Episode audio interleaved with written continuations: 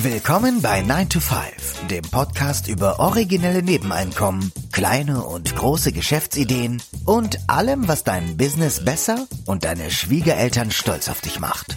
Es ist nie zu spät für einen Plan B. Hier sind deine beiden Gastgeber, Ruben Alvarez und Christian Schmid. Hallo und willkommen zu einer neuen Episode des 9 to 5 Podcasts. Am Mikrofon der Ruben und mir gegenüber wie immer der Christian. Hallo.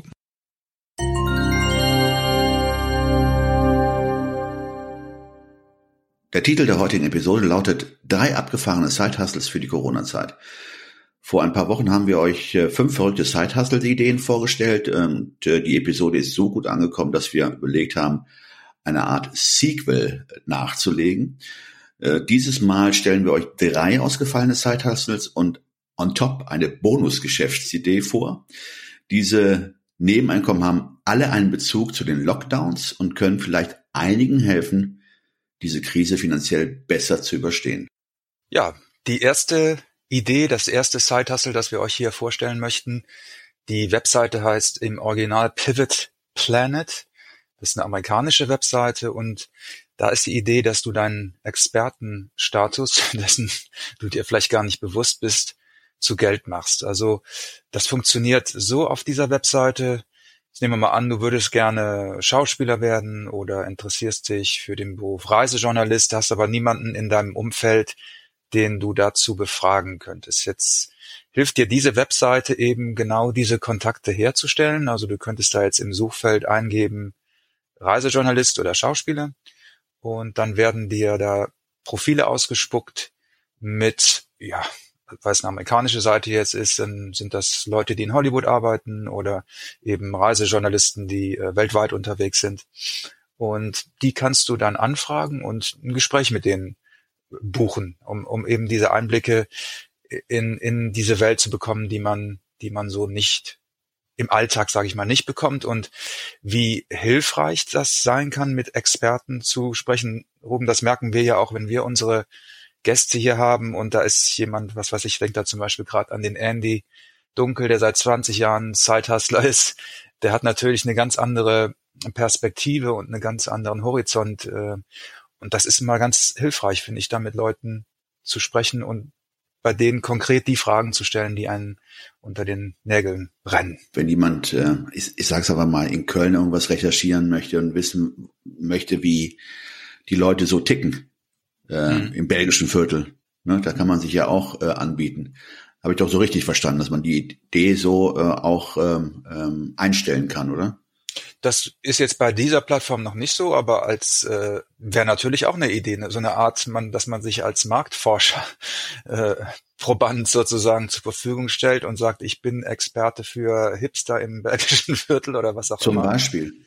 Na, ja. Ich, ich sehe mal von, von, der, von der Seite, dass wenn jemand wirklich ein Thema recherchieren muss, ähm, das Lebensgefühl in Köln, das Lebensgefühl in Ehrenfeld oder wie ticken die Leute in Nippes, das ähm, wenn sich dann eine gewisse Anzahl von Leuten finden, die dann ne, einfach nur so aus dem Nähkästchen erzählen und sich mhm. interviewen lassen und dafür Geld bekommen, das ist doch auch keine schlechte Idee. Also so habe ich es zumindest verstanden.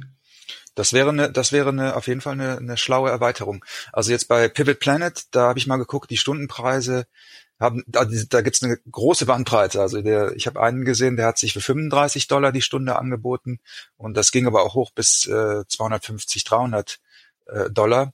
Das kann eben jeder selber bestimmen, der, der sich sozusagen auf dieser Plattform dann Profil erstellt. Also da wurde praktisch angeboten, dein Know-how als Autor, dein Know-how als Schriftsteller oder welche äh, genau, Dienstleistungen werden da größtenteils angeboten? Du suchst nach Berufsgruppen. Also du kannst ja mal auf die Seite gehen, Pivot Planet, äh, und dann kannst du zum Beispiel eingeben äh, Reisejournalist. Und dann, dann wirst du sehen, dass da fünf, sechs Leute angezeigt werden, die eben in dem Beruf arbeiten, teilweise schon seit 20, 30 Jahren. Und mit denen kannst du dann einen Call vereinbaren. Und ja, das wird stundenweise abgebucht. Also im Grunde genommen ist das Experten, Expertenplattform. Expertenplattform. Hm, sowas gibt's ja für den, für den Business-Bereich, gibt's das ja schon lange, das weiß ich, fällt mir gerade der Name der Plattform nicht ein, wo du im Grunde genommen so Unternehmensberater oder Experten für Einkauf, Experten für ähm, Buchhaltung und so weiter äh, buchen kannst. Und das ist in, bei diesem Pivot Planet, die machen den, den Horizont noch ein bisschen weiter, finde ich ganz interessant. Die zweite Idee, ähm, die wir jetzt vorstellen möchten, ähm, die nannten wir vom Kellner zum Butler. Kellnern in Zeiten von Lockdowns. Es kommt diese Idee ein bisschen zynisch rüber, mhm. wenn man das so hört. Ähm, wir wissen ja, wie hart die aktuellen Berufsverbote die Gastronomie treffen. Ähm, auch wir empfinden die aktuellen Regelungen für die Gastronomie als unverhältnismäßig und volkswirtschaftlich schädlich, vor allen Dingen, wenn man bedenkt, dass wir die ersten waren, die Konzepte umgesetzt haben, diese Hygienekonzepte dafür Sorge getragen hat, dass äh, in der Gastronomie äh, nicht wieder ein Epizentrum ähnliche der äh, Kneipe in Ichkel äh, entsteht. Das war im Frühjahr vielleicht noch so, aber die aktuellen Zahlen sind ja eindeutig, dass in der Gastronomie kaum kaum Ansteckung stattfindet. Ne? Und jetzt kam ja eine neue Studie raus, dass das auch in der Oper, glaube ich, in Wien hat man das wohl auch mal ausprobiert. Auch da gab es eigentlich keine keine Ansteckung. Ja, wir dachten nur prakt praktisch jetzt sozusagen, ne? also das ist eine ist ja das Politische und das ist natürlich eine schwierige Situation. Wir dachten nur jetzt praktisch, so eine Kellnerin oder ein Gastronom, die haben ja ein, ein eigenes spezielles Skillset. Das hatten wir ja auch schon mal in einer anderen Episode besprochen. Und das wäre ja letztlich dann die Invest als Investor würde man sagen ein Burggraben. Also das würde ja diese Geschäftsidee sozusagen vor der Kanal Kannibalisierung schützen, denn das kann nicht jeder machen. Also das, was eine Kellnerin kann oder ein Kellner kann, das ist eben speziell. Und das könnte man jetzt auf den privaten Kontext übertragen. Das ist so die, in groben Zügen die Idee. Mhm. Mhm. Also die Idee ist, wenn ich es richtig verstanden habe, wirklich ähm, den Skillset oder seine Fähigkeiten, zu der auch der, natürlich die Persönlichkeit ähm, ähm, gehört, die man ja nicht erlernen kann. Die, man bildet halt eine Persönlichkeit und ähm, dass man sich praktisch anbietet, Privatfeiern zu begleiten, so eine Art Butler-Funktion zu übernehmen ähm, durch dein Know-how und ähm, man kennt es ja sehr oft, wenn man auf Privatfeiern ist, dass man dann zum Teil auch, ähm, ja, wie soll ich sagen, äh, nicht ausgebildete ähm, mhm. Studenten, Studentinnen hat, die dann beim Abräumen oder beim Sanieren helfen und äh, das dann sehr unbeholfen ausschaut. Ja. Ich denke einfach mal, ist, also ich meine, das ist so die Erfahrung, die ich gemacht habe. Ja, ja. Ich meine, ich möchte den Leuten nicht zu nahe treten. Man muss ja, irgendwo muss man ja anfangen und äh, ja auch boten sich ja Privatfeiern an. Aber jetzt, wo es ja wirklich ähm, einen Überhang gibt an diesen gut ausgebildeten Leuten, wird man zu überlegen, ob sich diese dann vielleicht ähm, ja anbieten, um die sogenannten Privatfeiern ähm, zu, ähm, ja, zu bedienen oder in diesen Privatfeiern zu bedienen, aber auch andere Konzepte zu begleiten, wie ja. ein romantisches Abendessen zu zweit. Genau. Oder auch so Wochenendtrips. Das sind ja viele Sachen. Wir kennen das ja so aus der Welt der Superreichen. Ich musste da eben auch an den Alex denken, den wir ja auch im, äh, im Interview hatten, der ja auf einer Yacht eines Superreichen gearbeitet hat und arbeitet also daher kennen wir das ja so, dass, dass dann ein Haufen Personal da rumspringt und irgendwie für Entertainment, für reibungsloses Entertainment sorgt.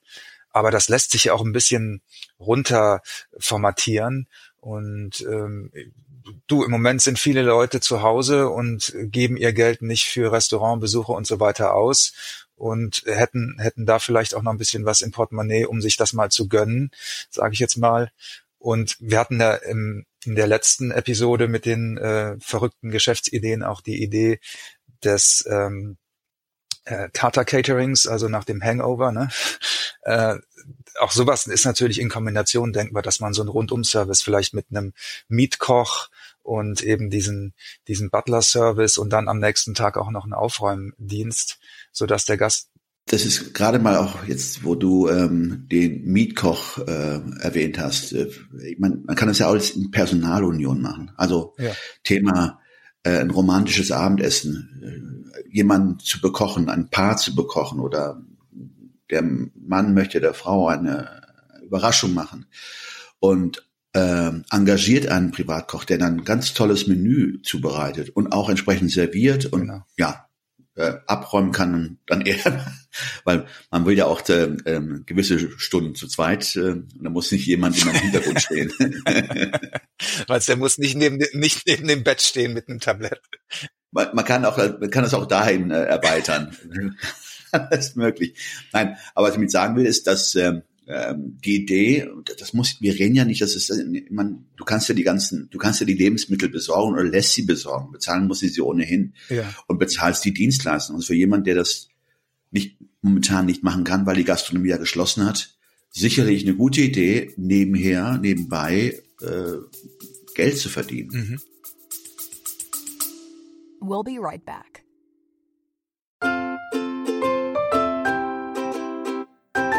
Es ist Zeit für Werbung in eigener Sache. Aber keine Sorge, wir machen es kurz und schmerzlos. Wir, also Christian Schmid und Ruben Albert Barrera, die Leute hinter dem 9-to-5 Podcast, wir haben ein Buch namens Feierabendboss geschrieben. In diesem Buch zeigen wir, dass es möglich ist, deine eigenen Wege zur finanziellen Unabhängigkeit zu gehen, ohne komplizierte Finanzbegriffe oder trockene Ratschläge. Versprochen. 33 realistische Ideen für Nebenjobs sind darin enthalten, die du starten kannst, ohne deine Ersparnisse zu plündern. Es geht darum, dir mehr Optionen zu bieten, weniger abhängig von deinem 9-to-5-Job zu sein.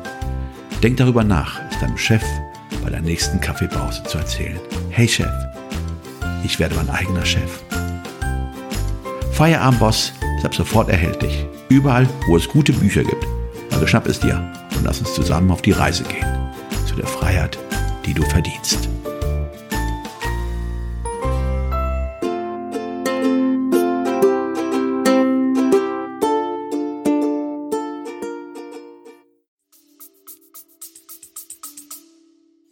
Das war ja auch unser, unsere Absicht mit dieser Episode. Jetzt, wo die Lockdowns ja äh, wahrscheinlich bis ins Frühjahr gehen, nochmal konkret auf diese Situation zugeschnittene Ideen zu entwickeln oder vorzustellen um, um Möglichkeiten zu geben, dass man jetzt eben ja ein bisschen, bisschen was machen kann zumindest, auch, auch wenn man gerade in seinem aktuellen Beruf vielleicht nicht arbeiten kann. Bevor wir mit der dritten Idee weitermachen, nutzen wir jetzt die Zeit, unseren Sponsor vorzustellen, die Firma Safdesk GmbH.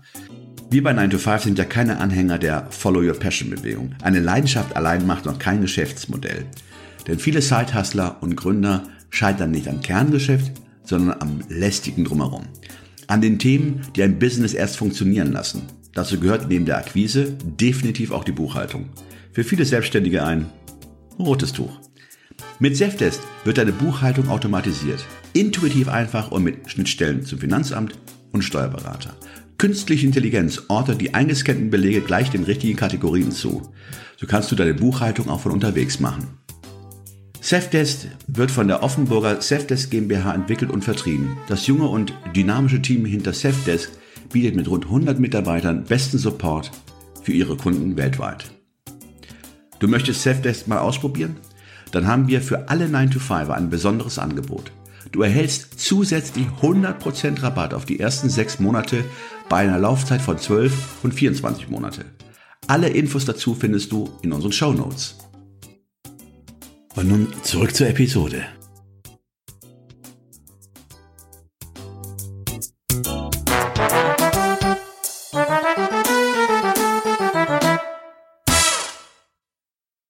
Ja, dann geht's jetzt weiter mit der dritten Side-Hustle-Idee für heute.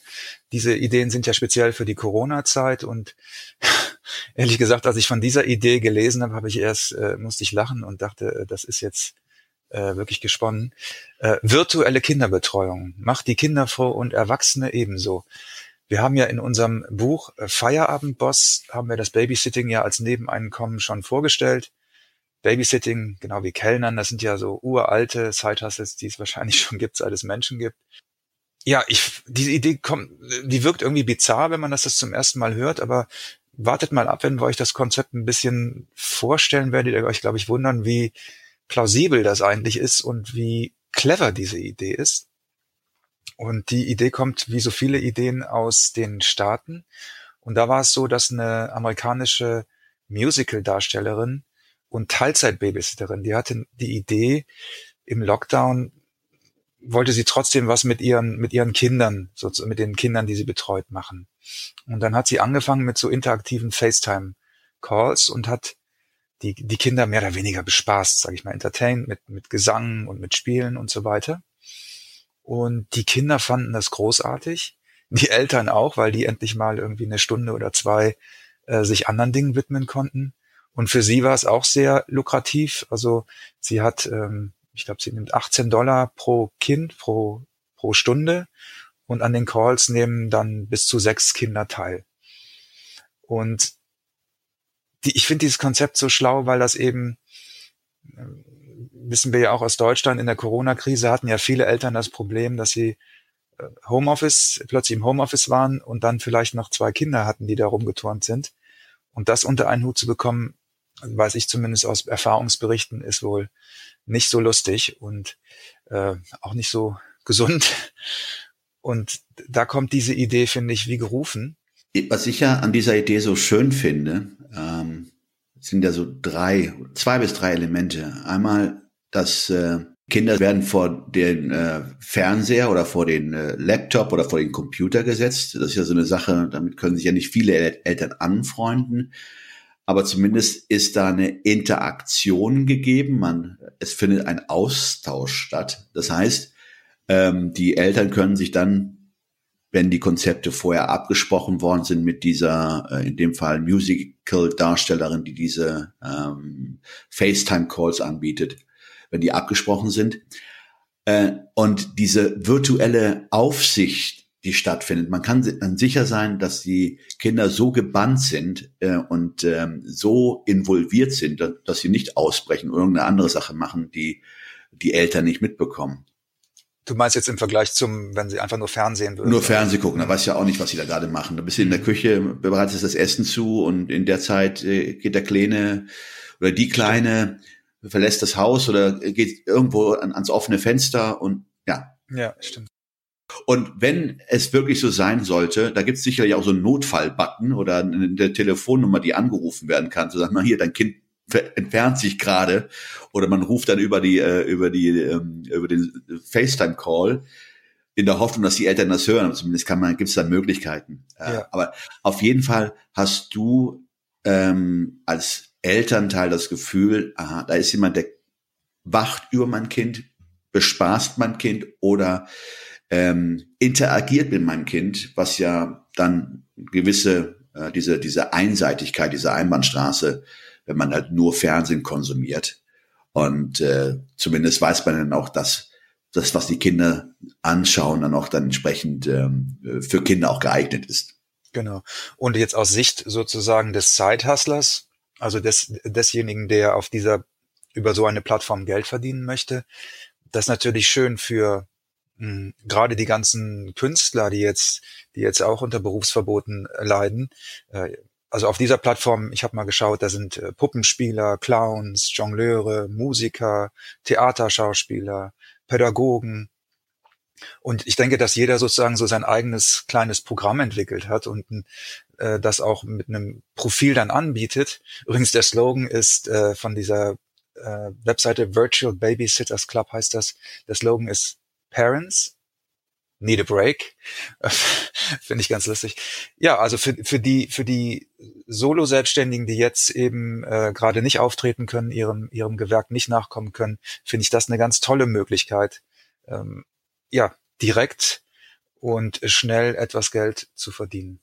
Ja, in dem Zusammenhang sei hier erwähnt, weil du gerade auch die Berufsgruppen Schauspieler, ähm, Musiker und so weiter äh, aufgeführt hast.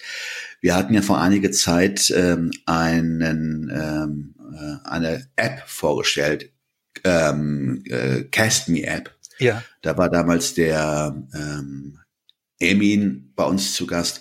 Diese App ist mittlerweile online. Mhm. Man kann sie jetzt schon runterladen auf das Smartphone und kann sich dort über einstellen und ja, auf Gigs hoffen. So heißt ja. es doch, glaube ich, ne? Gigs, oder? Gigs, ja. Oder auf Aufträge. Ja. ja. Das sei hier mal erwähnt. Ein guter Hinweis. Das ist die äh, Cast Me App, die findet ihr bei ja, Google Play oder auch, glaube ich, als als Webseite gibt's das auch, ne? Bei Apple gibt's es auch. Richtig, richtig. Die haben jetzt auch gerade so eine Werbeaktion gestartet, sehr ähm, pfiffig, wie ich meine. Die haben, glaube ich, in, in Berlin erstmal angefangen mit Werbeplakaten und mhm. äh, fordern äh, die Instagram-Gemeinde auf, sich vor einem dieser ähm, äh, Plakate zu fotografieren, aufzunehmen, so ein Selfie zu machen und äh, macht ein Gewinnspiel mit. Mhm. Okay, interessant. Das war eine andere, eine andere Werbeeinblendung gerade. Aber es passte gerade zu dem, was, was, zu dieser Idee, die wir gerade vorgestellt ja, haben. Ja, und zu der, zu dieser Berufsgruppe auch, ne, zu dem. Und die andere Berufsgruppe, die natürlich dieses virtuelle Babysitting jetzt auch einführen könnte oder nutzen könnte, das sind die, die Leute, die jetzt schon als Babysitter arbeiten, die aber wahrscheinlich ja auch eingeschränkt nur noch äh, das machen können und dass die sozusagen das auch anbieten, äh, virtuelle Sessions zu machen. Ne? Das ist natürlich auch, das ist natürlich auch denkbar. So, und dann haben wir noch eine Bonus-Idee für euch heute. Das ist jetzt nicht wirklich ein Side-Hustle, deswegen haben wir es so ein bisschen außen vor gelassen. Hm, das ist ein Konzept, das einige von euch vielleicht kennen. Das nennt sich Zifferblatt Café. Zifferblatt schreibt man allerdings in diesem Falle bei dem Markennamen nur mit einem F und einem T hinten. Ich habe das mal mhm. zufällig in Manchester im Vorbeigehen gesehen, bin aber dann leider nicht reingegangen, habe mich ein bisschen geärgert im Nachhinein. Ich hatte von dem Konzept schon gelesen. Also ich sag's mal, ich will es mal ganz kurz beschreiben, wie das funktioniert. Ich finde es ein sehr, sehr schönes Beispiel dafür, wie wir ja in unserem Denken in Konventionen verhaftet sind. Und wenn man manche Sachen einfach mal auf den Kopf dreht, dann ist das vielleicht am Anfang ein bisschen irritierend oder man, man, man fühlt sich vielleicht nicht ganz wohl mit den Ideen, aber im Grunde genommen ist hier die Idee des Cafés einfach auf den Kopf gestellt worden. Und ich weiß nicht, ob einige von euch kennen vielleicht den äh, Professor Faltin, der die Tee-Kampagne gestartet hat. Und bei seinem Konzept war das ja damals auch so. Ich muss mal kurz ein bisschen ausholen. Er hat damals festgestellt, dass Kaffee in Pfund- oder Kilo-Paketen verkauft wird und Tee aber traditionell, konventionell immer nur in kleinen Mengen, also 50 Gramm, 100 Gramm. Und dann hat er das mal recherchiert und hat fest, festgestellt, dass Kaffee viel schneller ähm, verfällt sozusagen als Tee. Und es eigentlich genau umgekehrt sein müsste, dass man eigentlich den Kaffee in kleineren Mengen verkaufen müsste als den Tee.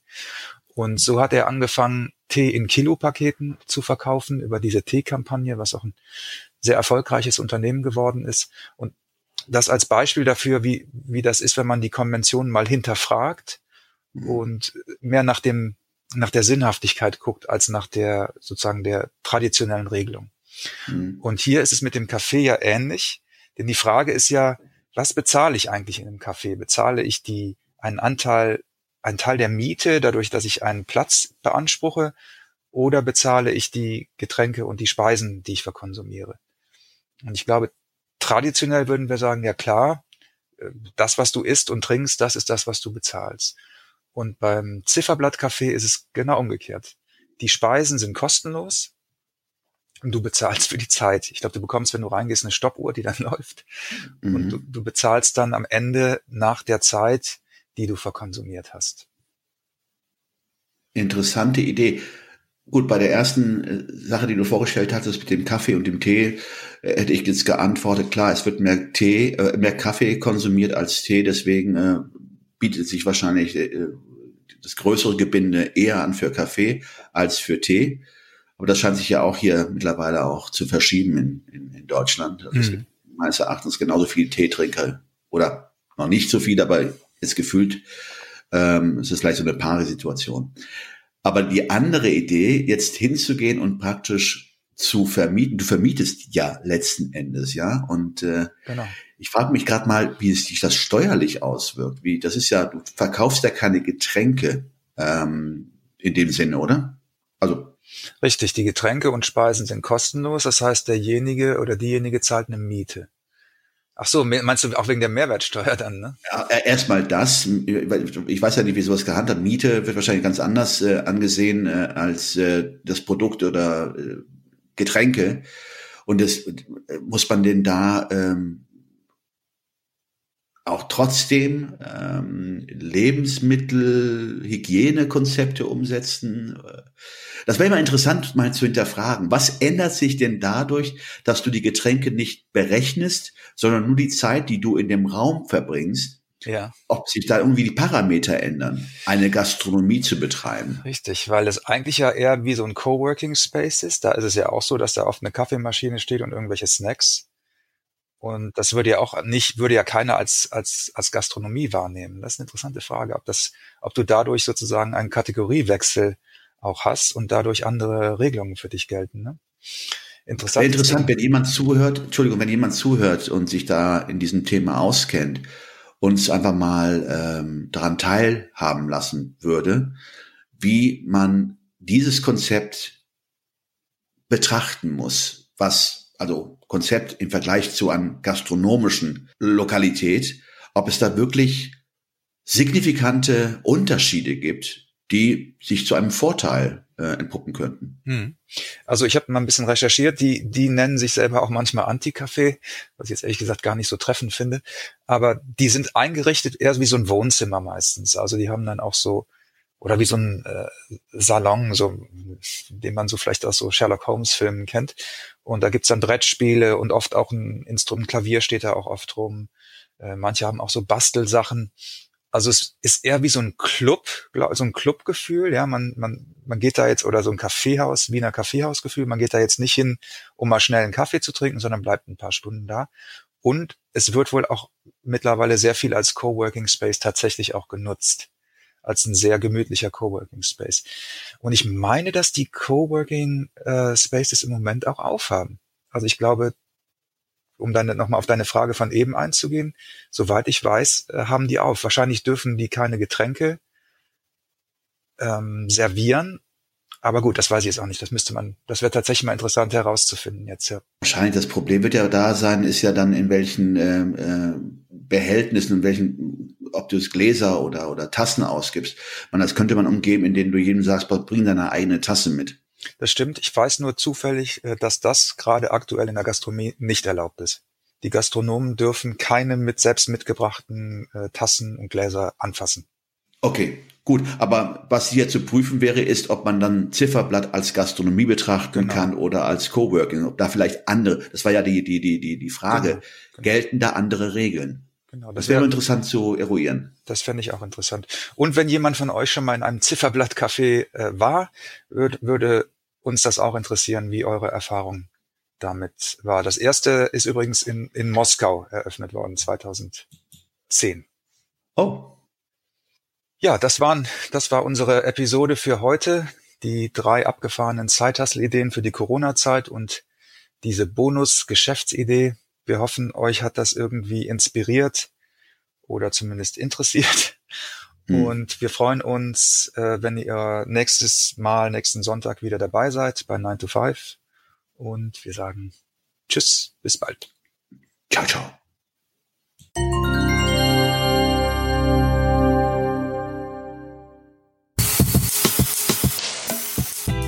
Das war 9 to 5, der Podcast von Christian und Ruben. Alle in der Episode erwähnten Links findet ihr in den Show Notes auf 9to5.de.